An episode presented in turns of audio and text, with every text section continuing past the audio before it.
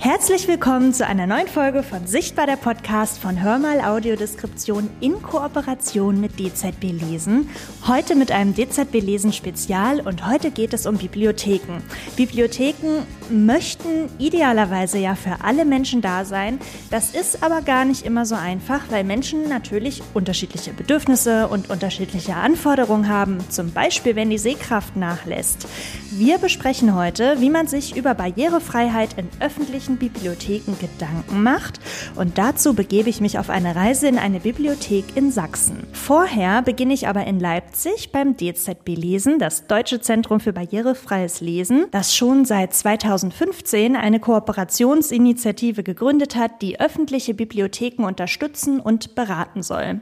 Die Projektverantwortliche sitzt schon neben mir. Es ist Caroline Schürer und mit ihr spreche ich jetzt einfach mal als Einstieg in das Thema. Hallo Caroline. Hallo Tomke.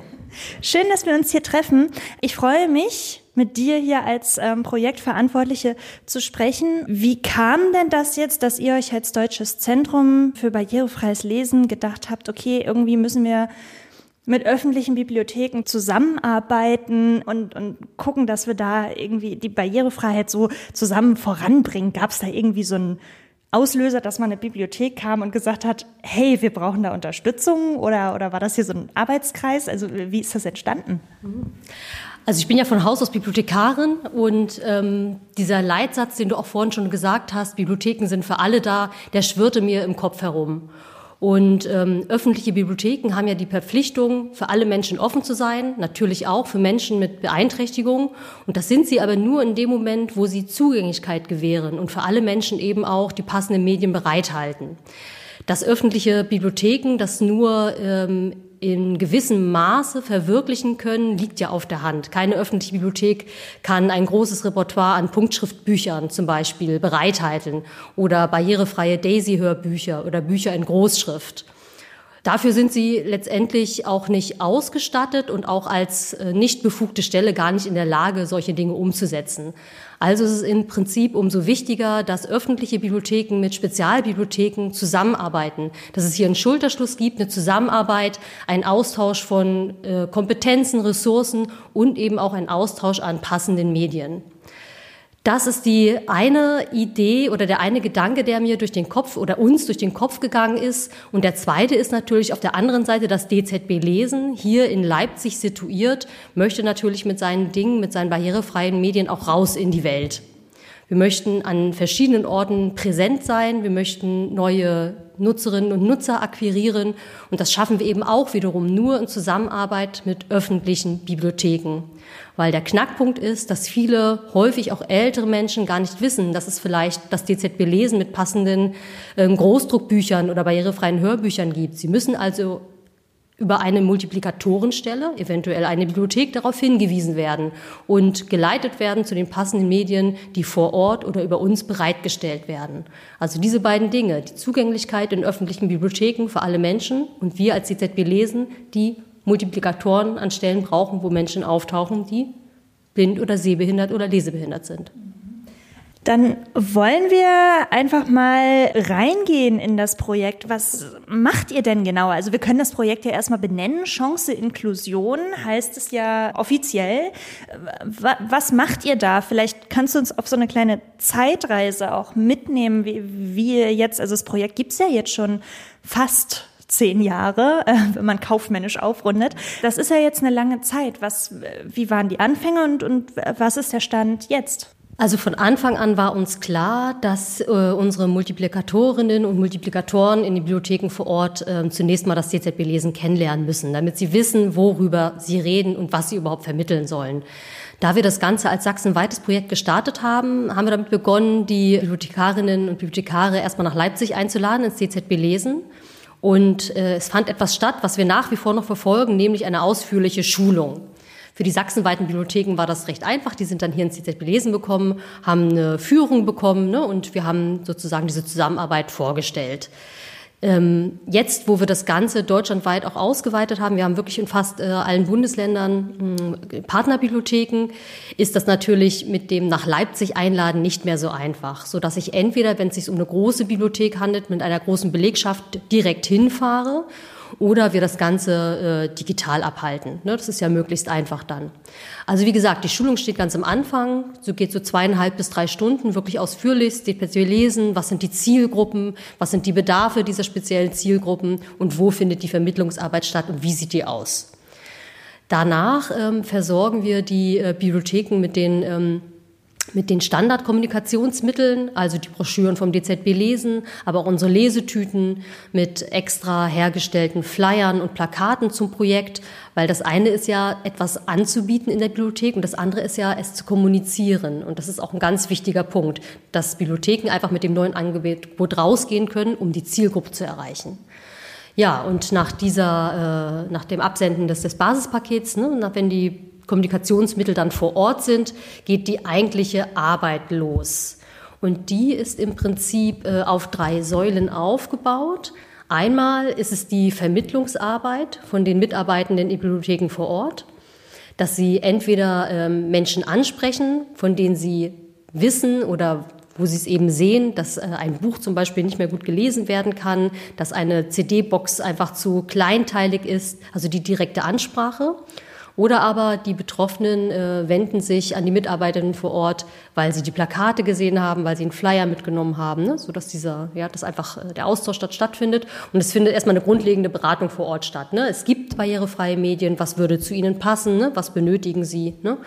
Und ähm, dann optimalerweise findet dann auch die Anmeldung in der Bibliothek statt, sodass wir einen neuen Nutzer, eine neue Nutzerin im DZB Lesen begrüßen dürfen. Was wir auch vor Ort in den Bibliotheken haben, ist ein Daisy Hörbuchpaket mit 20 Hörbüchern, die man einfach auch nochmal zum Testen mitgeben kann oder äh, auch Großdruckbroschüren ähm, oder Großdruck-Leseexemplare, äh, dass man den Nutzern einfach zeigen kann, ne, was ist eigentlich der Vorteil von diesen barrierefreien Medien. Ja, also die erste Säule wirklich diese Vermittlungsarbeit, ganz grundlegend und direkt über die Bibliothekarinnen und Bibliothekare vor Ort, ganz wichtig.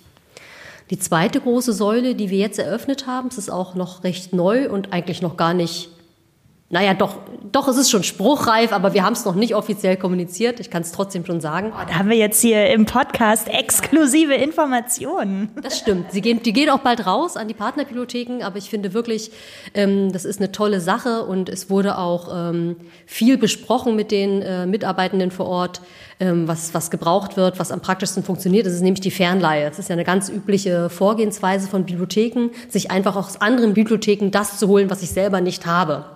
Und die Idee dahinter ist, dass die Bibliotheksnutzenden in öffentlichen Bibliotheken sich nicht mehr extra im DZB-Lesen anmelden müssen, sondern die Bibliothek stellvertretend für ihre Nutzenden die Medien bestellt, die gebraucht werden. Und wir schicken das dann in die öffentliche Bibliothek und diese gibt es dann per Fernleiheverfahren an den Nutzenden weiter ohne dass der oder diejenige sich nochmal bei uns anmelden muss. Also wirklich möglichst einfach, unkompliziert, senkt noch mehr die Hemmschwellen, sich vielleicht noch irgendwo neu anmelden zu müssen. Ne? Und das ist ein neuer Service, auf den ich auch stolz bin, wo ich mich wirklich auch freue und wo ich auch weiß, dass die Bibliothekare, Bibliothekarinnen das auch wirklich toll nutzen können. Ja, das habe ich nämlich auch gerade gedacht, dass das halt für die Menschen ja irgendwie was vereinfacht, ne? Weil ich habe nämlich eben erst, als du das so erzählt hast, habe ich auch überlegt, so na ja, also es ist ja schön, aber es ist ja wieder ein Schritt mehr, den man machen muss, wenn man sich extra beim DZB Lesen nochmal anmelden muss, obwohl man schon in der Bibliothek vor Ort ist. Vielleicht war man da schon sein ganzes Leben lang und so. Und ich glaube auch, dass das ja zum Thema jetzt Niederschwelligkeit oder Barrierefreiheit auf jeden Fall viel mehr beitragen kann auch. Ne? Hm. Wir wollen ja auch den Bibliotheken nicht äh, die Nutzenden wegklauen, sag ich jetzt mal. Die sollen dort bleiben. Es ist ja auch ein sozialer Ort und wir sitzen nun mal nur, in Anführungsstrichen, nur in Leipzig. Ne? Wir können nicht in, äh, in Weimar präsent sein oder, oder, oder, oder ja, in Stuttgart oder was weiß ich. Ne? Also die Bibliotheken sollen als sozialer Ort und als Anlaufstelle für Literatur ja bestehen bleiben. Wir ergänzen lediglich das Repertoire und stellen das zur Verfügung, was vor Ort gebraucht wird. Und auch das auf die möglichst einfachste und unkomplizierteste Art und Weise. Und wir öffnen auch äh, unser gesamtes Repertoire. Es ist ja nicht nur der Großdruck oder die Hörbücher. Wir könnten auch, ähm, wenn es benötigt wird, ähm, Punktschriftbücher, Breilbücher zur Verfügung stellen. Also das Repertoire ist auch geöffnet, äh, welches über die Fernleihe zur Verfügung gestellt werden kann. Und ab wann gibt's das dann? Bei meiner letzten Schulung in der Stadtbibliothek Erlangen letzte Woche habe ich dieses Angebot schon kommuniziert. Da ist es schon offiziell äh, vorgestellt worden. Und ich hoffe noch im Dezember mit dieser Information an alle Partnerbibliotheken rausgehen zu können. Das heißt, wenn wir jetzt Hörerinnen und Hörer im Podcast haben, die jetzt zum Beispiel in meinem Heimatland Schleswig-Holstein wohnen, äh, wie können die sich denn informieren, zu welcher Bibliothek sie, sie gehen können? Oder geht das mit jeder Bibliothek? Ihr habt ja wahrscheinlich die Kooperationsbibliotheken, hast du ja schon gesagt. Gibt es da eine, eine Übersicht, dass man jetzt, wenn man jetzt zum Beispiel in Lübeck wohnt und sagt, oh, ich möchte jetzt das in Anspruch nehmen, gibt es eine Übersicht, dass die Personen auch wissen, zu welcher Bibliothek sie da hingehen müssen? Letztendlich gibt es das nicht tatsächlich, nicht für die Nutzenden. Es gibt eine Übersicht auf der Seite von Chance Inklusion, auf der Webseite äh, des DZB Lesen, aber dahin müsste man ja auch erstmal kommen. Und das ist ja sozusagen der Knackpunkt vom Anfang gewesen, dass viele gar nicht wissen, dass es das DZB-Lesen gibt. Wir haben ja die Luxussituation, dass wir jetzt im Podcast in unseren Shownotes verlinken können. Das heißt, ich äh, notiere mir nachher nochmal den Link und wenn ihr jetzt interessiert seid, dann könntet ihr auf diese Website gehen, die ihr in den Shownotes findet und dann findet ihr da die Übersicht. Genau. Mhm. Und sonst hoffen wir einfach, dass wir die Nutzenden erreichen durch die Flyer, die in über 100 Partnerbibliotheken ausliegen oder dass diese Flyer von Angehörigen zum Beispiel mitgenommen werden. Das ist ja auch ganz häufig der Fall, dass Nutzende über die Angehörigen einfach vermittelt werden. Man nimmt sich einen Flyer mit, weil man weiß, meine Mutter zu Hause kann nicht mehr gut lesen. Also so funktioniert es auch. Ja ganz häufig. Ich habe über die dritte Säule. Genau, das wollte ich gerade sagen. Wir wollen jetzt so, ich wollte genau, ich wollte jetzt wieder den Bogen schließen und sagen, was ist die dritte Säule? Genau, das wollte ich nicht vorenthalten. Es gibt natürlich auch die Möglichkeit, dass öffentliche Bibliotheken ähm, sich Medien bei uns kaufen, also erwerben und sie in ihren eigenen Bestand einfügen. Hierfür ist es allerdings notwendig, dass die öffentlichen Bibliotheken sich beim deutschen Patent- und Markenamt als befugte Stelle melden um darauf bei uns Medien erwerben zu können, um sie dann den äh, Nutzenden mit Blindheit oder Seh- oder Lesebehinderung zur Verfügung zu stellen. Auch diese dritte Möglichkeit gibt es. Ich möchte noch mal ganz kurz zurückgehen zu der ersten Säule quasi. Ähm, diese Beratung oder diese Schulung, ähm, dass, dass die Bibliotheken auch beraten können. Also wir werden uns das ja in der Bibliothek, zu der ich ähm, noch fahre, nochmal genau ansehen. Aber kannst du da vielleicht doch nochmal ein bisschen detaillierter drauf eingehen, was ihr da so, so mitgebt und vielleicht auch, ob es so, so FAQs von den Bibliotheken gibt, was so Fragen sind, die bei jeder Schulung irgendwie aufploppen oder so. Ich denke, dass viele Bibliotheken so ein bisschen befürchten, dass die Bude eingerannt wird, tatsächlich. Ne? Dass das einfach, besonders bei One-Person-Libraries, wo es wirklich nur eine Mitarbeitende vor Ort gibt, ähm, zu viel Aufwand bedeutet, das Projekt Chance Inklusion vor Ort umzusetzen. Meiner Erfahrung nach ist dem nicht so. Vieles passiert auch, ohne dass wir es mitbekommen, indem eben ein Flyer mitgenommen wird oder das Plakat gesehen wird. Ne? Das ist dann wirklich ähm, eine ganz wichtige Arbeit auch, auf etwas aufmerksam zu machen, aber es ist dann eigentlich ein Selbstläufer diese direkte Beratung, äh, der Umgang mit den Betroffenen ähm, ist da, aber es ist nicht überbordend. Also bis jetzt hat mir noch keine Bibliothek erzählt, dass es ähm, total überfordernd war. Aber diese Frage kommt eigentlich immer, was kommt da auf mich zu? Dann ist es natürlich immer, ähm, wie gehe ich mit der Zielgruppe um? Ne? Das ist vielleicht auch so ein bisschen so eine Hemmung. Wie gehe ich auf die zu? Wie spreche ich die an? Auch das versuche ich so ein bisschen aufzulösen in den Schulungen und ähm, ja, versuche da so ein bisschen Rückendeckung zu geben oder einfach auch, ja, einfach Sicherheit im Umgang ne, mit den Betroffenen. Ähm, dann sind natürlich die äh, Teilnehmenden so einer Schulung immer ganz so interessiert daran, was überhaupt ein barrierefreies Medium ist. Ne? Was kann taktil, was kann man taktil darstellen? Wie kann man es darstellen? Was ist die Punktschrift eigentlich? Brauchen das meine Nutzenden? Wie groß ist Großdruck? Ne? Was, was, was unterscheidet unseren Großdruck von dem Großdruck aus den kommerziellen Verlagen? Das sind Fragen, die immer wieder aufkommen. Und häufig reden wir auch darüber, wie wir es in der Bibliothek ganz individuell umsetzen können. Was brauchen Sie zum Beispiel als Pressetext? Wie können Sie es, wie können Sie es als Pressetext verwenden? Was brauchen Sie da für Materialien? Oder soll es vielleicht eine Einführungsveranstaltung geben? Soll das Ganze im Rahmen eines Inklusionstages feierlich eröffnet werden? Vielleicht noch mit Presse vor Ort? Also da gehen wir auch ganz stark auf die individuellen Vorschläge der Bibliotheken ein und versuchen das im Rahmen dieser Schulung auch zu besprechen und bestmöglichst zu lösen. Du hast ja eben gesagt, dass die Bibliotheken Angst in Anführungszeichen haben, dass in die Bude eingerannt wird, dass das aber jetzt nicht so ist. Wir hoffen natürlich, dass es irgendwann so ist, weil das bedeutet, dass einfach vielleicht noch viel, viel mehr Menschen Bibliotheken nutzen und auch wissen, dass es vielleicht für sie und ihre Bedürfnisse auch entsprechende Unterstützungsangebote gibt. Was glaubst du denn, was es noch braucht, damit das vielleicht noch mehr genutzt wird? Vielleicht braucht man auch noch mehr Medien vor Ort tatsächlich. Ich habe ja erzählt, dass wir schon dieses äh, Daisy Hörbuchpaket ähm, vor Ort zur Verfügung stellen oder auch Leseexemplare vom Großdruck. Aber ich sehe zum Beispiel auch äh, in dem Kinderbereich einer öffentlichen Bibliothek auch ganz großes Potenzial, um auf barrierefreie Medien aufmerksam zu machen. Übrigens ein Produkt, das ich sehr bewerbe, um es äh, Bibliotheken zur Verfügung zu stellen. Das ist zum Beispiel auch ein Produkt, wenn es aus dem hauseigenen DZB Lesenverlag kommt, ähm, auch gekauft werden kann, ohne dass man befugte Stelle ist zum Beispiel. Und diese taktilen Kinderbücher, die natürlich wunderschön sind und allen Kindern gefallen, auch aufgrund des inklusiven Charakters natürlich unserer Kinderbücher, sorgt das ja auch nochmal für mehr Aufmerksamkeit, für mehr barrierefreie Medien, die unkompliziert vor Ort gezeigt und zur Verfügung gestellt werden können. Mhm. Also einfach noch mehr Präsenz, vielleicht noch mehr äh, wirklich die Presse mit einbinden, vielleicht auch noch mehr Einbindung von Akteurinnen und Akteuren vor Ort, Optiker zum Beispiel, oder dass man auch noch mal an Augenärzte herantritt dass man da einfach so ein kleines Netzwerk schafft im Rahmen der Barrierefreiheit, die Seniorenbeiräte der Stadt, ne? also sowas kann man alles mit einbinden, um dann noch mehr darauf aufmerksam zu machen. Und nochmal ähm, darauf zurückzukommen mit der Masse. Ne? Ich glaube, es ist nie die Masse. Es ist nie ein, ein, eine riesen Menschenmasse, die auf Bibliotheken einströmt, die diese Medien brauchen wird. Aber ähm, wir wissen es auch einfach nicht, weil wir haben keine Ahnung, wie viele Menschen sich diese Plakate anschauen, wie viele Flyer mitgenommen werden. Das können wir nicht sagen. Also die Statistik haben wir natürlich, wer direkt angemeldet wird, aber wer im Vorübergehen einfach diese Informationen mitnimmt, um sie dann später mal zu nutzen, das wissen wir gar nicht. Also deswegen bin ich jetzt schon zufrieden. Also es kann nicht einfach nur so verpuffen, dass 100 öffentliche Bibliotheken in Deutschland diese Flyer aushängen, das kann unmöglich ohne Wirkung sein. Ne? Also ich bin eigentlich guten Mutes, dass es jetzt schon gut läuft. Aber natürlich kann man immer noch mehr machen und das Angebot verbessern, natürlich. Die Zielgruppe Senioren hast du immer schon so nebenbei so ein bisschen fallen lassen. Das heißt also, euer Projekt geht wirklich auf, auf alle Menschen, die irgendwie ähm, nicht mehr so gut lesen können. Also das vielleicht noch mal einfach einmal, dass wir das mal rausstellen, dass das jetzt nicht nur explizit für für blinde und sehbehinderte Menschen äh, oder sich an die, die diesen Personenkreis richtet.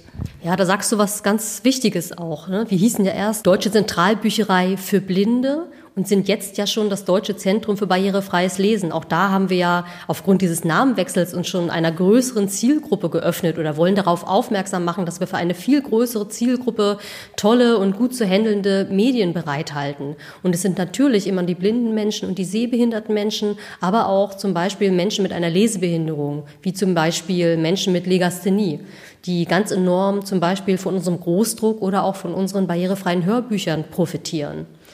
Ähm, die vierte Zielgruppe im Bunde sind ja die Menschen auch mit Körperbehinderung, die aufgrund einer körperlichen Einschränkung ein Buch nicht halten können. Auch die gehören zu unseren Zielgruppen und können nach einem Nachweis ihrer Beeinträchtigung unsere Medien wunderbar nutzen. Und Jetzt haben wir hier vielleicht sogar die Klingel im Hintergrund gehört, aber die nehmen wir jetzt einfach mal mit rein. Es ist alles äh, live hier aufgenommen. Wir sind also keine Computerstimmen, uns gibt es wirklich.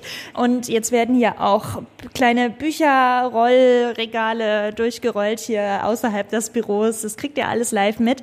Du hast noch gesagt, ihr liefert an die Bibliotheken so Lesetüten. Was ist denn da drin, so dass ich schon mal gedanklich mich darauf vorbereiten kann, was mich jetzt in der Bibliothek, ähm, die ich noch besuchen werde, so erwartet?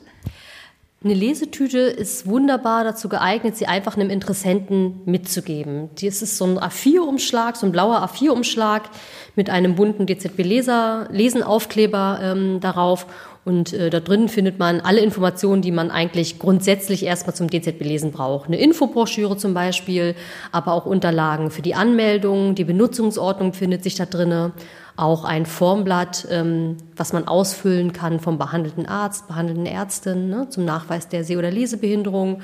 Ja, eine kleine Probe-CD, dass man schon mal äh, in, diese, in dieses Format Daisy reinschnuppern kann. Also wirklich ein, eine gute Mischung aus allen wichtigen Informationen, die man braucht und ähm, welches auch den Bibliothekarinnen und Bibliothekaren vor Ort einfach ähm, so viel Erklärung einfach erleichtert oder abnimmt, indem sie einfach diese Tüte mitgeben. Also die verteilen wir tatsächlich recht großzügig an die öffentlichen Bibliotheken und die werden auch beständig nachbestellt. Das heißt, wir, wir sprechen bei dem, was mich jetzt in der Bibliothek erwartet, vor allem erstmal von Hörbüchern die, die da sind quasi und nicht, nicht irgendwie schon ein großes Angebot an Brei, äh, Breidruck oder, oder Großdruck, also Breibüchern oder Großdruck oder so, was da jetzt schon irgendwie zum, zum Zeigen ausliegt. Weil ich habe jetzt so, bei Lesetüten habe ich so gedacht, oh, da ist jetzt eine Tüte mit einem Kinderbuch und einem, äh, einer Geolino-Zeitschrift oder, oder irgendeiner anderen Zeitschrift irgendwie. Das, das wäre toll, wenn wir das machen könnten. Aber das sprengt natürlich äh, jegliche Kapazität, in jede Lesetüte ein Kinderbuch reinzubringen legen zum Beispiel. Also die Lesetüten sind für grundlegende Informationen da, natürlich, und so eine kleine CD passt da einfach mal locker rein. Viel besser als äh, und unkomplizierter jetzt als ein Kinderbuch. Aber trotz allem sind in den Bibliotheken ja Daisy-Hörbücher vorhanden, dieses Daisy-Hörbuchpaket, diese 20 Titel sind ja immer dort zum mal mitgeben, aber auch diese Leseproben, Großdruck zum Beispiel. Also es sind Dinge dort, die direkt gezeigt werden können, weil es ist, glaube ich, auch wichtig für Betroffene, dass sie einfach mal in so ein Buch reinlesen. Ist die Schriftgröße gut für mich? Ja, ist es 17 oder 20? Eine Sehbehinderung ist ja auch ähm, ganz unterschiedlich. Also es ist ja nicht in der Wahrnehmung nicht, nicht immer das Gleiche. Von daher ist es ganz wichtig, dass man einfach mal in so ein Buch reinliest. Ne? Passt mir die Schrift ganz gut? Ne? Ist das Papier äh, in Ordnung für mich? Also es sind schon Materialien dort, die einfach auch mal zur Probe genutzt werden können. Das finde ich auch ganz wichtig. Ja, total. Deswegen dachte ich, ich frage jetzt noch mal so nach. Und äh, vielleicht können wir noch mal, weil dieses Wort jetzt Daisy Hörbuch so oft gefallen ist, für alle die Menschen, die da jetzt noch gar keine Erfahrung mitgesammelt haben, kannst du vielleicht einfach mal ganz kurz erklären, was ist ein Daisy-Hörbuch? Ein Daisy-Hörbuch ist ein barrierefreies Format, das äh, international genutzt wird. Und das Ganze basiert auf einer MP3-Datei. Das heißt, auf eine CD passen bis zu 40 Stunden Hörbuch was zum Beispiel für Menschen mit Blindheit oder Sehbehinderung von enormem Vorteil ist, wenn sie nicht mit irgendwelchen Hörbuchboxen mit wahnsinnig kleiner Schrift und 10 CDs hantieren müssen. Das ist der eine Vorteil, die MP3-Basis. Ähm, der andere Vorteil ist, dass das Ganze mit einer Struktur hinterlegt ist, welche so ein bisschen das Blättern, das Stöbern in einem Buch imitiert. Man kann im Prinzip auf verschiedenen Ebenen wie in dem Hörbuch springen, blättern, ähm, sich von Kapitel zu Kapitel weiterzubewegen, aber auch von Absatz zu Absatz meinetwegen, ja, indem man verschiedene Ebenen ansteuert. Das sind so die ähm, größten Vorteile, die man herausheben könnte beim Desi-Hörbuch, was natürlich jetzt bei einem Roman nicht ganz so wichtig ist. Ne? Den möchte ich ja von vorne bis hinten hören und nicht in diesen Kapiteln springen. Aber zum Beispiel bei ähm, Sachliteratur oder bei Zeitschriften möchte ich ja manchmal ganz gezielt an irgendeine Stelle kommen und da ist diese Struktur enorm wichtig. Für diese Desi-Hörbücher gibt es verschiedene Abspielmethoden. Einmal häufig auch beliebt bei älteren Menschen ist dieses Daisy-Abspielgerät. Es ist recht einfach zu bedienen, hat große, wenige Tasten, spricht auch das Gerät, ja, und kann besonders eben auch von, von älteren Menschen wunderbar genutzt werden. Aber ich will die älteren Menschen jetzt nicht so in eine Ecke stellen. Auch ältere Menschen haben äh, viel Ahnung von Technik und natürlich gibt es für die, aber auch für unsere jüngeren Nutzer, die das ganz besonders toll finden, unsere DZB Lesen App, wo man ein Hörbuch einfach ganz unkompliziert aufs eigene mobile Endgerät runterladen kann. Man braucht nicht nochmal ein extra Gerät, man hat kein physisches Medium in der Hand. Also das ist etwas, was ähm, auch an Beliebtheit steigt, auch bei den Älteren tatsächlich. Mhm. Ja, es gibt auch noch ähm, eine Abspielsoftware, die man sich äh, auf dem PC runterladen kann. Die Möglichkeit gibt es auch. Ja, so dass eigentlich für jeden etwas dabei ist, um so eine DESI CD zu nutzen. Ich habe jetzt noch nicht alle äh, Dinge aufgezählt, die dieses DESI mit sich bringt, aber ich denke, die wichtigsten waren jetzt mit dabei. Ja, das gibt es noch und Schüttelfunktion und keine Ahnung, aber die beiden Sachen, die ich genannt habe, sind, glaube ich, die wichtigsten. Okay, nee, das war erstmal nur, um Einstieg zu schaffen, wer da jetzt ganz interessiert ist, der kann nochmal Carolina anrufen oder googeln, äh, wenn er Caroline nicht erreicht. Wie auch immer. Okay, aber das heißt, es ist jetzt nicht nur CD gebunden, sondern kann auch über eine App oder so gehört werden. Und das empfehlen wir auch, jetzt wo du sagst, kann auch über eine App gehört werden. Das empfehlen wir eben auch den öffentlichen Bibliotheken, dass sie nicht nur mit dieser CD um die Ecke kommen, sondern auch ähm, einfach schauen, wie ist der oder die Nutzende, der Nutzende so aufgelegt, ne? Wirkt der oder, oder ist der technikaffin, hat er das so im Griff? Und dem würde ich sofort natürlich diese App auch empfehlen. Ne? Meistens haben die Mitarbeitenden vor Ort ein gutes Gespür für ihre Nutzerinnen und Nutzer und kennen sie häufig auch, sodass sie ganz zielgerichtet empfehlen können, für wen ist die App was und wem empfehle ich lieber so ein bisschen dieses äh, Abspielgerät. Wobei ich da sagen muss, dass auch einige öffentliche Bibliotheken, die bei uns Partner sind, auch so ein Abspielgerät zur Ausleihe vor Ort auch mit anbieten. Ne? Das ist auch ein ganz toller Service, finde ich.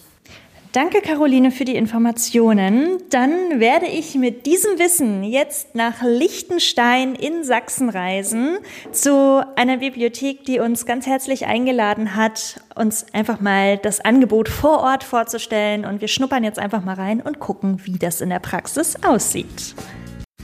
Hallo, wir mogeln uns mal ganz kurz dazwischen. Hier sind Tomke und Florian von Hör mal Audiodeskription. Schön, dass du unseren Podcast hörst. Tatsächlich produzieren wir aber nicht nur Podcasts, sondern bieten auch Veranstaltungen an. Ja, und ganz genau gesagt organisieren wir Veranstaltungen für und mit blinden oder sehbehinderten Menschen, Sportveranstaltungen, Theater, Musicals, Shows und vieles mehr. Unser Ziel ist es, mehr Menschen mit Behinderungen auf öffentlichen Großveranstaltungen sichtbar zu machen und eine inklusivere Veranstaltungslandschaft aufzubauen. Wir beschreiben Veranstaltungen für blinde und sehbehinderte Gäste und unterstützen auch beim Thema Begleitpersonen und vieles mehr. Und da kommst du ins Spiel. Wenn du nämlich selbst eine Veranstaltung planst oder als Besucherin oder Besucher über Veranstaltungen informiert werden möchtest, die wir beschreiben, dann empfehlen wir dir unseren Newsletter. Den kannst du auf unserer Website www.hörmal-audio.org slash Kontakt abonnieren. Hör mal mit OE geschrieben, ganz wichtig. Und noch einfacher ist es, uns direkt zu schreiben, zum Beispiel per E-Mail an veranstaltungen at hörmal mit oe-audio.org org. Wir freuen uns, von dir zu hören und jetzt geht's weiter mit der Folge.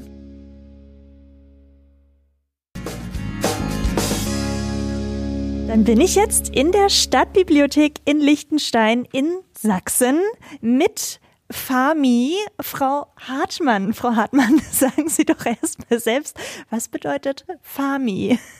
Fami, ein wunderbares Wort, eine Abkürzung äh, für meine Berufsausbildung. Ich bin Fachangestellte für Medien und Informationsdienste, Fachbereich Bibliothek. Es gibt auch noch Archivwesen zum Beispiel. Aber ich bin einfach gesagt ein Fami.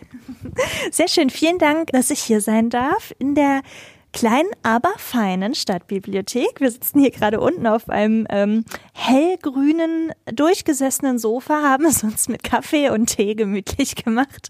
Ähm, zwischen Kinderbuchregalen und ich bin hier reingekommen und habe auch schon in Erinnerung geschwelgt. Äh, wir haben uns hier schon fleißig eben ausgetauscht, was wir dann früher als Kinder gelesen haben.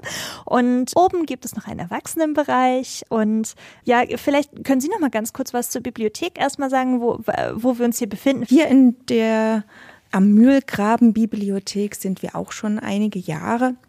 Ich selber arbeite hier seit 15 Jahren knapp und unsere Bibliothek hat so täglich zwischen 80 und 100 Besuchern. Natürlich sind nicht alle angemeldete Nutzer, aber da haben wir auch an die knapp 1000 und bei einer mm, Gemeindezahl, Bevölkerungszahl von 11.000 ist das doch ein guter Schnitt, den wir da haben. Wollte ich gerade sagen, das ist, ist schon eigentlich gut, ne? Hätte ich gar nicht so ähm, gedacht, boah, und ich sehe hier gerade die Zeitschriften, da, da muss ich kurz vom Thema abschweifen. Die Lissy, Mensch, diese, das ist doch eine Pferdezeitschrift, ne? Die habe ich früher auch immer gelesen. Oh, hier werden wirklich Erinnerungen wach. so, man sitzt hier so auf diesem Sofa, der Blick schweift so ein bisschen unfreiwillig rum und überall sind bunte Bilder auf Büchern oder Zeitschriften. Naja, wie dem auch sei, ähm, das ist, habe ich jetzt, hätte ich jetzt auch nicht gedacht, dass doch, doch so viele äh, Menschen pro Tag so, so hierher kommen. Wie ähm, ist denn das? Ist das jetzt aber im Vergleich von äh, zu, keine Ahnung, 15 Jahren, als Sie hier angefangen haben, ist das weniger geworden? es hatte natürlich so seine Höhen und Tiefen. Zum Beispiel Corona, da mussten ja Bibliotheken schließen etc., hat uns aber auch die Möglichkeit geboten, etwas umzuarbeiten, am Bestand zu arbeiten etc. Ähm, ich sag mal so, seit äh, circa einem Jahr können wir ja wieder ganz normal öffnen und es hat etwas Anlaufschwierigkeiten gebracht, die ganze Schließung, aber mittlerweile sind wir eigentlich wieder auf sehr gutem Stand. Und äh, immer wenn wir Veranstaltungen machen, die öffentlich sind für Kinder oder aber ich auch äh, Führungen mit Kindern mache oder auch Erwachsenen, dann profitieren wir davon und bekommen noch mehr Anmeldungen und Besucher. Das ist schön. Ähm, was, was finden Sie denn, welche Rolle spielen Bibliotheken denn jetzt noch? Ist das so äh, auch ich, also ich kann immer nur von, von, also aus meiner Erfahrung sprechen. Ich bin mit meiner Mama immer früher in die Bibliothek gegangen. Irgendwann ist dann auch meine Schwester mitgekommen und dann standen wir hier und haben uns immer Sachen ausgesucht. Und ähm, unsere Bibliothek hatte sogar Spiele, die man sich aussuchen konnte und ausleihen konnte. Das war cool. Also das war so für mich in meinem Leben früher eine ganz wichtige Rolle. Welche Rolle spielen denn Bibliotheken so heute noch? Also auch so in Zeiten von Netflix, E-Books, äh, keine Ahnung, man spielt dann vielleicht als Kind doch eher Computer, anstatt ein Buch zu lesen oder so. Also es ist nur meine Wahrnehmung, aber vielleicht liege ich da ja auch voll falsch. Also mittlerweile sind Bibliotheken nicht mehr nur Aufbewahrungsort von Büchern und anderen Medien, sondern eben halt, und das ist das Wichtige, man kommt hierher, begegnet anderen Menschen, kommt miteinander zusammen, hat Spaß, hat Spaß zum Beispiel mit mir zu basteln und dergleichen. Es ist ein Ort der, der Begegnung und auch des Lernens. Die Kindern wird hier Medienkompetenz, äh, sozusagen Umgang mit verschiedenen Medien mitgelernt. Und es ist auch wichtig, dass äh, alle äh, Menschen, egal zum Beispiel, ob sie auch ein großes Portemonnaie oder ein kleines haben, ähm, Zugang zu unseren Medien haben. Deswegen ist auch unsere Jahresgebühr so niedrig. Und wir wollen sozusagen wirklich für alle da sein. Ja, und deswegen, also Bibliotheken sind nach wie vor ähm, ein Raum des gelebten Miteinanders. Das habe ich jetzt mal die Tage gehört. Ja. Das, das klingt richtig schön. Das heißt, Jetzt können wir mal äh, in diesem schönen Wort, äh, in diesen schönen Worten auf ähm, das Thema Barrierefreiheit auch kommen. Warum ist es denn aus Ihrer Sicht wichtig, dass man sich auch als Bibliothek für das Thema Barrierefreiheit öffnet? Nun ja, unsere, wenn ich jetzt vor allen Dingen unsere Gemeinde hier betrachte, es gibt äh, ja immer mehr ältere Menschen und mit dem Alter kommen ja auch die Beeinträchtigungen und schon allein deswegen ist es super wichtig, dass wir auch für beeinträchtigte Menschen etwas anbieten und äh, vor allen Dingen auch barrierefrei zur Verfügung stellen, indem wir zum Beispiel einen Lieferservice anbieten für die Medien, die, wo sie sonst hier die schlecht raussuchen könnten, schon gar nicht herkommen könnten, die tragen könnten etc. Ja. Frau Schürer hatte ja schon erzählt, dass die Bibliothekarinnen, Bibliothekare, die Farmis ähm, auch geschult werden. Und jetzt habe ich mich gefragt, wie war das denn bei Ihnen persönlich? Hatten Sie sich quasi schon, bevor Sie mit dem Projekt, mit dem DZ, von dem DZB Lesen ähm, in Verbindung gekommen sind, hatten Sie da vorher schon irgendwie so ein bisschen über Barrierefreiheit nachgedacht oder Berührungspunkte? Also einerseits ähm, im Rahmen meiner Ausbildung waren wir äh, direkt in der DZB lesen, damals ja noch die Deutsche Zentralbücherei. Da habe ich das Ganze schon kennengelernt. Vor allen Dingen das Hörstudio hat mir ganz sehr gefallen, ne, die Aufnahmen etc. Ähm, dann ist es so, es ist etwas durch Corona mal wieder äh, eingeschlafen, aber wir hatten früher immer eine Veranstaltungsreihe, einmal im Jahr mit dem Gymnasium äh, Liechtenstein zum Thema Behinderung und da habe ich mich schon damit auseinandersetzen müssen. Ja. Was, was war bei dieser Veranstaltungsreihe dann? Was war das Thema? Also wie, wie war das jetzt?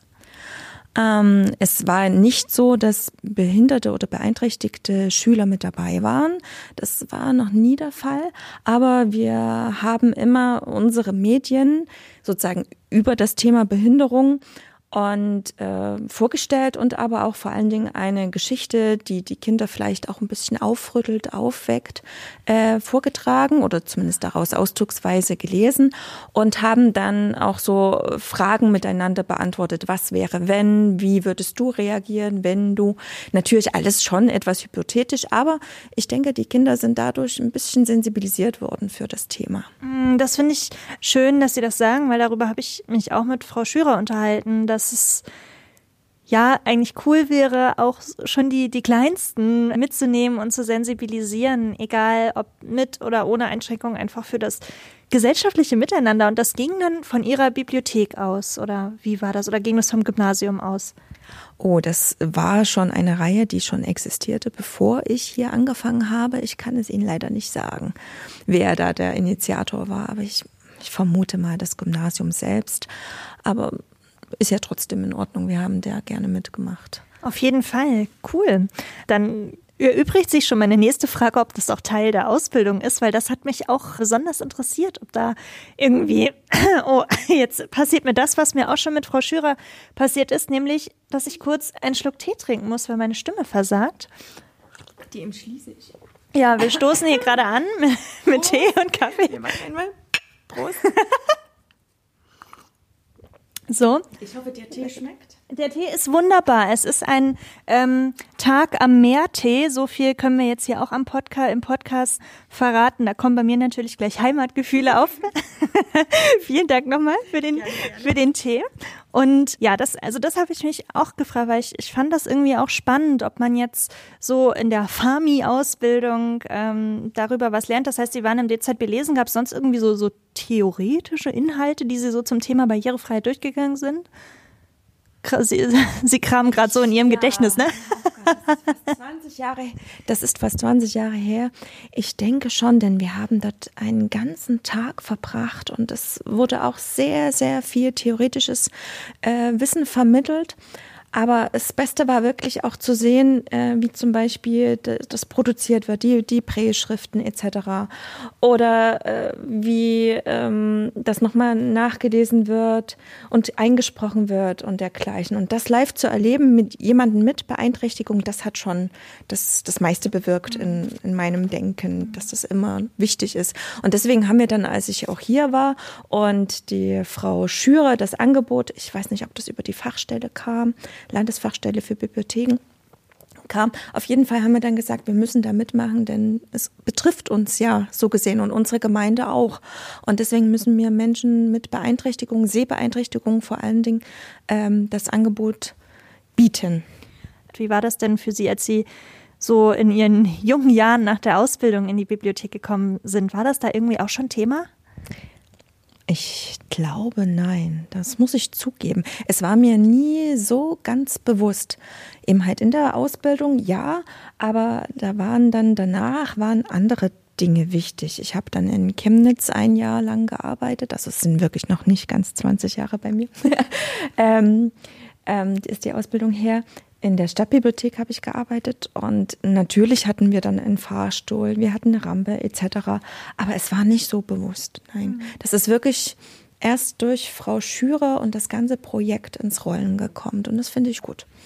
Und dann können wir ja gleich, wenn Sie wieder so galant die Überleitung bereiten, ähm, mal gucken, vielleicht können wir einfach mal so, Sie haben ja schon vorne hier am Eingang was ähm, vorbereitet, vielleicht können wir mal hingehen und Sie erzählen uns einfach mal, wie diese Beratung auch abläuft, wenn, wenn ich jetzt jemand wäre, der ähm, irgendwie, wo sie irgendwie wissen, okay, diese Person könnte jetzt eine Seheinschränkung haben oder, oder ähm, äh, bräuchte irgendwie Hilfestellungen ähm, bezüglich Lesen, also so barrierefreies Lesen ist irgendwie, könnte für diese Person wichtig sein, dann können Sie ja, können das jetzt mal simulieren, wie Sie auf mich zukommen würden oder was Sie, wie Natürlich. das so abläuft. Ich da gehen wir mal hin. Mal mit. Ja, ich nehme mal schnell einen Schluck Tee. Ah, ich nehme den einfach mit und jetzt laufen wir hier mal zwischen den Regalen nach vorne zu so einem kleinen Empfangstresen und vor dem Empfangstresen steht hier so ein rundes Tischchen. Steht der immer hier oder haben Sie den jetzt extra für mich aufgebaut? Also, dieser Tisch steht immer da. Was auch immer schon da stand bis gestern, war unser Desi-Hörbuch, was wir von der Frau Schürer immer gestellt bekommen. Mhm. Einmal beziehungsweise zweimal im Jahr bekommen wir ein Austauschpaket mit schon fertig perfekten Desi CDs und, ähm, und dann auch noch der Flyer dafür. Was seit gestern neu ist, ist äh, sozusagen die, die Werbung für unser Großdruck-Fernleih-Thema. Ähm, genau. Mhm. Dass wir demnächst Großdruckbücher über die DZB lesen, kostenfrei an die Nutzer verleihen können. Mhm. Genau.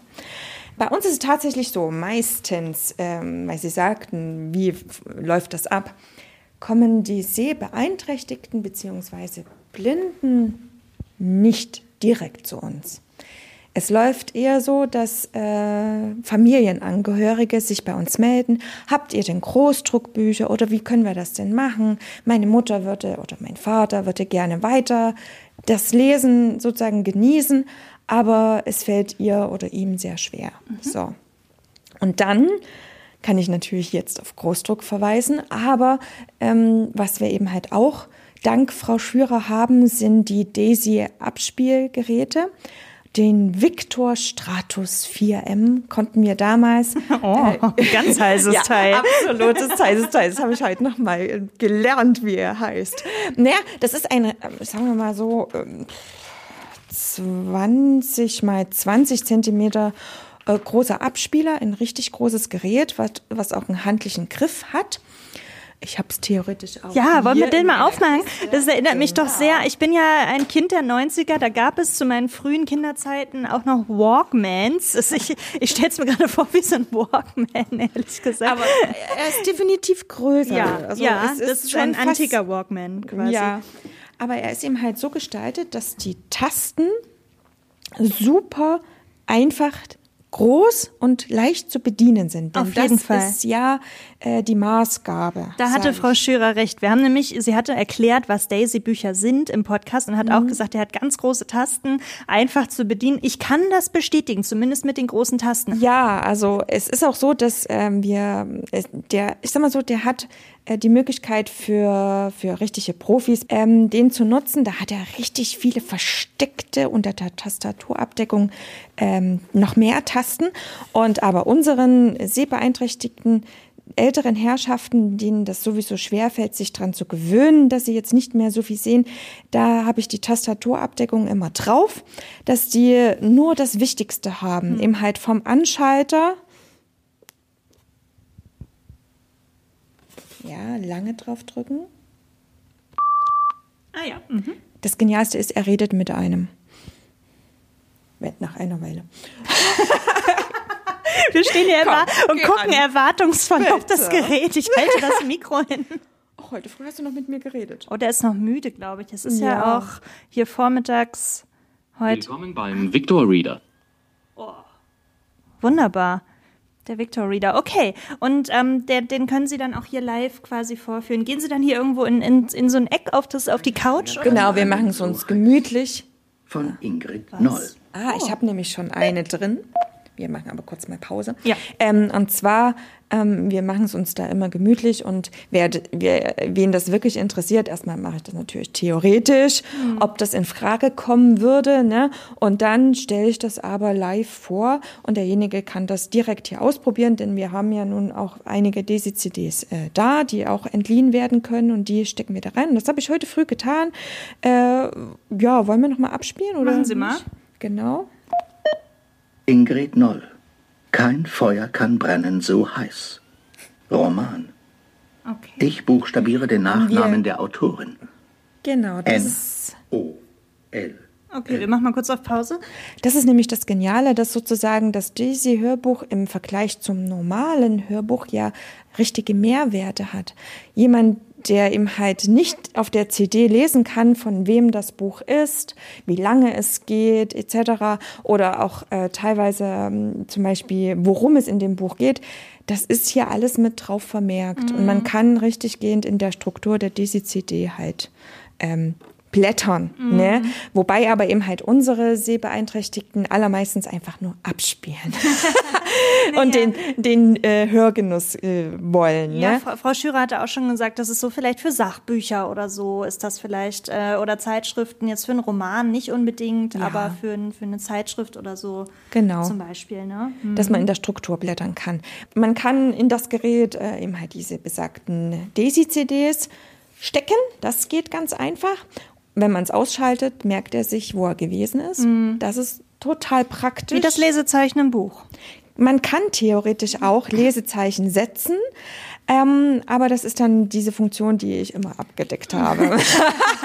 ja, wir, zu, fangen, ja, wir fangen erstmal ähm, im, jetzt geht schon wieder los. Wir fangen erstmal im Einsteigerlevel an. Genau, hier. mehr brauchen okay. wir auch nicht. Ne? Und das, das erklären Sie dann immer erstmal den, genau. den Leuten. Wie reagieren die denn erstmal darauf? So? Ähm, also die Angehörigen sagen, super, klasse. Wir haben aber auch schon die Rückmeldung gehabt, dann eben halt von den Betroffenen, dass es einigen doch zu kompliziert war in der Bedienung. Aha. Immer noch, ja, leider. Ähm, manche sagen auch, es ist zu schwer. Manche haben Probleme, er, er, hat einen langen Akku, aber dann das sozusagen, wenn das äh, Gerät mal Strom braucht, das miteinander zu verbinden bis zur Steckdose. Mhm. Ne? Ähm, weil, wie gesagt, wir haben wenige Blinde, die bei uns das Angebot nutzen, sondern wirklich Menschen, die erst im Alter Sehbeeinträchtigungen mhm. damit also Sie meinen damit haben. geburtsblinde Menschen, genau, Sie? Genau, mhm. genau. Ne? Ja, ähm, aber wir haben derzeit ähm, zwei richtig aktive Nutzer. Fünf Geräte haben wir im Verleih, zwei sind sozusagen dauerhaft im Verleih. Ähm, man kann sozusagen immer noch bei uns welche ausleihen, ja, ganz genau.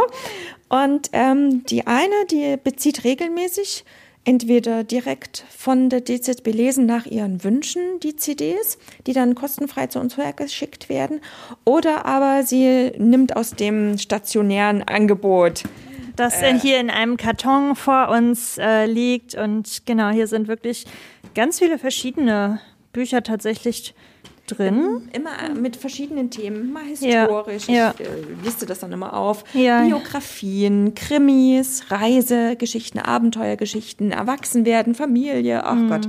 Also es ist eigentlich immer für jeden was mit dabei. Manchmal auch Sachbücher. Ja. Ja, auch das. Und das, die sind zusammengenommen, weil unsere eine Nutzerin, die das regelmäßig nutzt, sozusagen schon somit vermerkt hat, was sie schon gehört hat. Sehr gut. Ja, hier ist so ein eine, eine Bündel. Äh, Hörerin eine Bündel CDs ist hier äh, zusammengepackt. Zusammenge zusammengepackt. Ja, das stimmt. Hm, okay. Und das zeigen Sie dann immer erstmal. Genau, ne, wie das funktioniert. Und der andere Nutzer, den wir noch haben, der nutzt die andere Funktion des Daisy Players, also des Victor Stratus 4M. Äh, und zwar kann man den auch mit einem USB-Stick verbinden, lädt sich sozusagen über das Konto, beziehungsweise ein Angehöriger macht das, Hörbücher auf den Stick drauf und schließt ihn dann an. Und so ah, nutzt ja. der andere Nutzer, mhm. regelmäßige Nutzer von uns, mhm. den Viktor. Okay. Ja. Ah, das ist interessant. Und wie ist das so mit, mit Brei- oder Großdruck? Fragen da die, die Leute auch nach oder bieten Sie das in Ihren Beratungen dann mit an? Erklären Sie das mit? Ich, äh, wenn es gefragt ist, erkläre ich das mit. Ähm, aber tatsächlich ist es weniger gefragt. Jedoch äh, Großdruck, ja, da hatten wir ja bisher noch nicht so die Möglichkeiten. Wir haben selber ein paar wenige Titel in Großdruck bei uns in den Regalen stehen, unabhängig jetzt von der DZB lesen. Ne?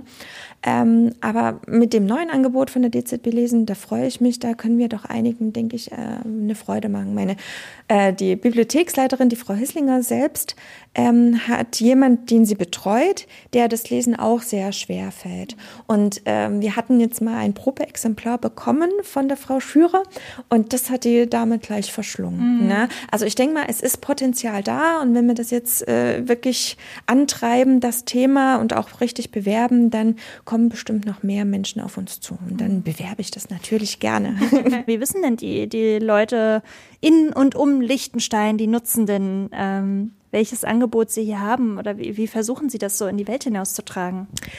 Also ganz am Anfang, wo das sozusagen noch richtig frisch war. Da sind wir sehr, sehr offensiv auch zum Beispiel an ähm, Einrichtungen, Pflegeeinrichtungen etc., äh, Seniorenresidenz gegangen und haben das dort äh, auch in Infoveranstaltungen vorgestellt. Jedoch, da hatten wir dann das Problem, es wollte keiner. Mhm. Leider, wirklich. Ähm, weil, ich kann es mir natürlich vorstellen, das ist ja das allgemeine Problem, zu wenig Personal da ist, das sich damit beschäftigen kann und das war denen dann ein zu großer Arbeitsaufwand. Aber wir haben es trotzdem beworben. Dann bin ich in die, zum Beispiel zum Optiker gegangen, zu den Augenärzten und habe das mit ausgelegt. Ne? Natürlich, wenn ich jetzt neue Flyer habe, kann ich das wieder nochmal mhm. anstoßen. Das ja. mache ich gerne. Und natürlich äh, online auf der Webseite etc. Mhm. Ne? Und im Stadtanzeiger. Das ist das, also der Stadtanzeiger bei uns ist das Medium, was wirklich alle in der Stadt lesen. Liechtenstein ja. ist quasi ein Dorf, wo es so dieses Dorfblättchen noch gibt. Sagen Sie nicht Dorf, wir sind eine Stadt. ja, ich meine so, im, im, man sagt ja auch manchmal so, wir sind ja in Leipzig, manchmal sagt man auch, Leipzig ist ein Dorf, weil man doch irgendwo immer Leute kennt. Kein Amtsblatt. Doch, doch. Doch, wir haben ja. das auch in unserem kleinen Stadtteil. Äh, haben wir einen? Ich glaube, da gibt es schon in vielen Stadtteilen noch so, ja. so ein Blättchen irgendwie. Ich finde die auch immer wichtig. süß. Ja, ist aber wichtig, weil, weil hier vor Ort ist das, äh, da steht das drin, was die Leute hier vor Ort interessiert und bewegt. Mhm. Ne? Mhm. Und natürlich nutzen wir das. Und Facebook zum Beispiel, da mhm. werden wir das auch wieder mit posten. Und ähm, wie ist denn das dann? Kommen die Leute quasi dann wirklich von alleine hierher und sagen, oh, ich habe das im Stadtblättchen im Stadtanzeiger gesehen oder bei Facebook gesehen. Wie kommen die, die Leute zu Ihnen? Leider eben halt noch nicht ganz so sehr. Ähm, wir hoffen ja, dass wir, wenn wir das jetzt wieder neu bewerben, dass die Leute von alleine kommen. Aber meistens ist es so, dass sich das so ein bisschen vielleicht eher rumspricht und ähm, Betroffene von anderen angesprochen werden und sagen, in der Bibliothek gibt's doch da was. Mhm. Ne? Das, äh, oder dein Vater ist doch, der kann da nicht mehr so gut sehen. Frag doch mal in der Bibliothek nach. Ähm, natürlich ähm, in Sachen Großdruck, da kann ich jetzt mehr damit werben, Ne, da kann ich auch direkt die Leute, die Probleme haben mit unserer kleinen People-Schrift in den Büchern, die kann ich dann direkt drauf ansprechen. Ähm, ja, äh, aber direkt ähm, Desi-Hörbücher habe ich so gesehen Leuten jetzt noch nicht so äh, unter die Nase gerieben. Mhm. ne? Ja. Das heißt, sie werden wahrscheinlich auch weiter die Werbetrommel rühren und, und versuchen auf die Institutionen vor Ort zuzugehen, das äh, Stadtblatt, das haben, da stehen Stadtanzeiger, weiter äh, zu nutzen. Ähm, sowas wahrscheinlich dann auch über die Schulen, dass auch die Kinder das vielleicht wissen und sagen können, Oma, Opa, guck mal, ich habe da was erfahren. Das wäre äh, wirklich noch äh, ein Denkanstoß, das habe ich auch gestern drüber nachgedacht, ähm, dass mal mehr, wenn ich Kinder da habe, und ich habe ja doch sehr oft hier Kinder zu Besuch, ähm, denen das bewusst zu machen, dass es zum Beispiel Beispiel eben halt für ihre Omas und Opas da auch Möglichkeiten gibt, auch wenn sie sozusagen nicht mehr gut sehen können etc., dass sie bei uns ein Angebot finden. Ja, das ist wirklich nachdenkenswert. Natürlich kann ich auch direkt mal ein, ähm, ich mache einmal im Monat regelmäßig ähm, das äh, Bilderbuchkino vorlesen für die Jüngeren mit mhm. Bildern an der Wand. Und da kann ich natürlich dementsprechend auch mal ein Buch zum Thema äh, älter werden und dergleichen ähm, mit anbieten und das dann zur Sprache bringen. Das wäre mal überlegenswert. Ja, da haben wir doch jetzt hier schon mal eine neue Idee quasi ähm, gesponnen und ich finde das ja auch schön. Also Frau Schürer hatte auch so, ist auch so ein bisschen auf diesem Kinderthema so ein bisschen ähm, hängen geblieben und fand das auch wichtig. Ich finde das gut, dass wir das irgendwie alle wichtig finden.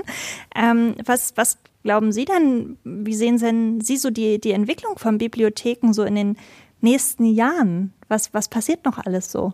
Also es werden immer mehr Online-Medien äh, kommen und dass das bei den Leuten auch immer mehr im Bewusstsein ist. Äh, ich blätter für mein äh, Wissen jetzt zum Beispiel für einen Vortrag oder für eine Facharbeit nicht mehr im Buch. Nein, ich gehe eben halt aufs E-Book über. Mhm. Und dem müssen wir auch Rechnung tragen und ähm, sind jetzt schon mit in der Online dabei, wo sozusagen E-Books angeboten werden. Ähm, was für größere Bibliotheken aber auch wichtig ist, dass sie eben halt E-Learning-Portale mit anbieten. Mhm. Na, wo sozusagen richtig Wissensvermittlung online ist, dass eben halt nicht immer jemand, äh, wie zum Beispiel bei der VHS, zu einem Kurs gehen muss, dass man das auch von zu Hause aus machen kann. Ne? Und muss man natürlich sehen, wir als kleine Bibliothek können das nicht so stemmen wie eine größere Bibliothek, aber für die ist das super wichtig. Und natürlich ähm, ist es auch für die größeren und auch nationalen Bibliotheken oder wie die SLUB ähm, wichtig, dass sie unser Kulturgut digitalisiert und aufbewahrt und ähm, dafür äh, sorgt, dass wir eben halt, was uns ausmacht, nicht vergessen. Mhm. Und dafür sind Bibliotheken eben halt auch da. Glauben Sie denn, dass es auch in zehn Jahren noch Bibliotheken vor Ort gibt, wo man, wo man hingehen kann und äh, irgendwie zusammen sein kann und die Angebote, die es jetzt gibt, so wahrnehmen kann? Natürlich. Ja. Wenn ich was anderes sagen würde, das wäre ja fatal. Doch, das ist ganz sehr wichtig und das merken wir auch immer wieder, dass eben halt ähm, wir ein Ort sind, wo gerne zusammengekommen wird. Seit ungefähr äh, einem Dreivierteljahr haben wir jetzt äh, ein Lesecafé, wo wir dann auch Kaffee und Kuchen anbieten und bekommen dadurch Besuch von Menschen, die vielleicht sonst nicht in die Bibliothek gehen und das aber so gemütlich bei uns finden und immer fragen, ist das nicht eigentlich jede Woche? Mhm. Ist schon schwierig, ne?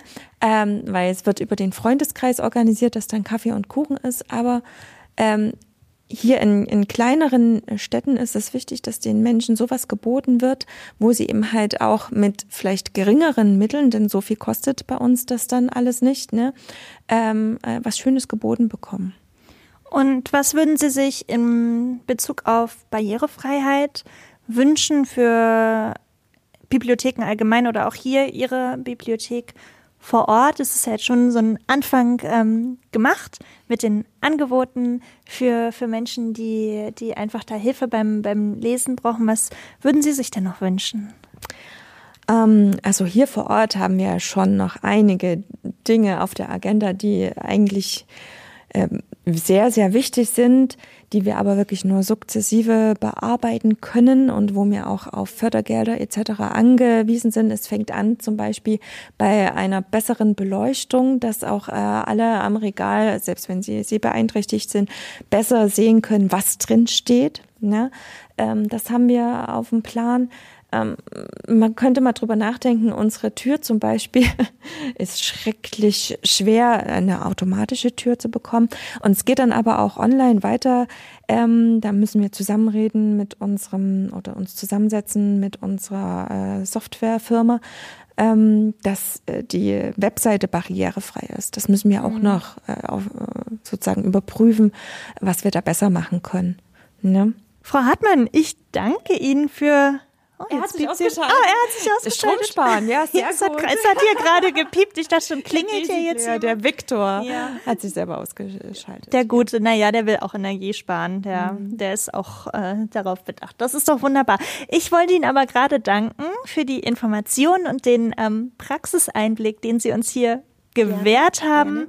und nehme diese Informationen mit für mich, für unsere Hörerinnen und Hörer. Und äh, jetzt werden wir mit Frau Schürer nochmal gucken, was der Ausblick im Projekt ist, was äh, vielleicht nächstes Jahr noch so kommt, worauf sich die Hörerinnen und Hörer so freuen können. Ich danke Ihnen. Ich danke Ihnen für Ihren Besuch. Vielen Dank, Frau Koop. Und geht doch bald mal alle wieder in eure Bibliothek vor Ort. Unbedingt. Es sollte eigentlich jeder angemeldet sein. Ja. In diesem Sinne, vielen lieben Dank. Danke. Und da bin ich auch schon wieder zurück bei Caroline Schürer im DZB Lesen, Deutsches Zentrum für barrierefreies Lesen in Leipzig. So, Caroline, und jetzt haben wir das ja alles gesehen, wie das in der Praxis aussieht. Und jetzt wollte ich dich nochmal fragen, wie geht's denn jetzt eigentlich weiter mit dem Projekt? So, also, äh, was können wir da noch so erwarten? Also wir sind natürlich immer dabei, neue Bibliotheken zu erschließen, ähm, mit den Landesfachstellen vor Ort zusammenzuarbeiten, um eben noch mehr auf dieses Projekt aufmerksam zu machen. Also der Bibliothekenfang geht natürlich immer weiter. Es kann noch mehr werden als diese 100, die wir ähm, derweil als Partnerbibliotheken bezeichnen dürfen. Was wir äh, gerade in der Mache haben, woran wir gerade arbeiten, ist die komplette Überarbeitung der speziellen äh, Webseite für die Partnerbibliotheken. Die gibt es auch schon, aber wir überarbeiten sie derzeit. Es werden diese drei Angebotssäulen ähm, mehr hervorgehoben und äh, es soll nicht nur eine Website sein, die über das Projekt informiert. Wir wollen über diese Website auch äh, als, also verstärkt als Partner für Barrierefreiheit ähm, auftreten nicht nur im Rahmen von Chance Inklusion, sondern auch ganz generell der Ansprechpartner für öffentliche Bibliotheken sein, wenn es um Barrierefreiheit geht. Wir werden diese ähm, Seite aufstocken mit einer Checkliste zur baulichen Barrierefreiheit, zur digitalen Barrierefreiheit. Wir wollen Netzwerkpartner sein, weil auch wir arbeiten ja in einem großen Netzwerk mit Expertinnen und Experten zusammen im Rahmen der Barrierefreiheit. Und dieses Wissen wollen wir eben auch über diese Webseite weitergeben. Ja, das ist das äh, eine, woran wir arbeiten. Es wird äh, Anfang des Jahres wird die äh, an den Start gehen oder im ersten Quartal. Ich will mich jetzt mache ich es mal ein bisschen weiter gefasst im ersten Quartal. Und das Zweite ist, wir wollen äh, auch eine neue Zielgruppe verstärkt ansprechen und über die öffentlichen Bibliotheken in den Vordergrund rücken. Und zwar sind es die äh, Menschen mit Legasthenie weil, ähm, wie bestimmt ähm, viele von euch wissen, gibt es ja in der Grundschule diese Standardveranstaltung Besuch der öffentlichen Bibliothek. Und in vielen äh, Grundschulklassen gibt es ja auch Kinder mit Legasthenie. Und wenn dann in der öffentlichen Bibliothek vor Ort auch für diese Kinder, wie zum Beispiel Großdruck oder inklusive Kinderbücher, ein Angebot geschaffen ist, fühlen auch diese Kinder sich willkommen und werden über die Multiplikatoren vor Ort an uns weitergeleitet. Also das Thema Legasthenie als große neue Zielgruppe wollen wir über die öffentlichen Bibliotheken im nächsten Jahr eröffnen. Einfach eine Interessensfrage. Wie kann denn Großdruck Menschen, die jetzt Legasthenie haben, ähm, helfen? Also Menschen mit Legasthenie profitieren einmal von dieser ganz klaren Schriftstruktur, diesem, diesem Seitenaufbau, von diesem klaren Seitenaufbau, von der großen Schrift, serifenlos und auch von diesem planen Hinlegen, was ja unsere Ringbuchbindung einfach auch ermöglichen. Also davon profitieren sie sehr. Aber das Zweite ist eben auch das Hören von Büchern. Ne, Lesen ist anstrengend, es ist, äh, fordert einem was ab, es dauert auch lange, da kann ein Hörbuch schon sehr helfen. Die Königsdisziplin des Ganzen sind ähm, Texthörbücher, sodass ich gleichzeitig lese, aber auch hören kann. Optimalerweise ist das, was ich gerade höre, auch im Text farblich hinterlegt. Da hoffe ich, dass wir äh, in Zukunft auch in diese Richtung ein Angebot machen können.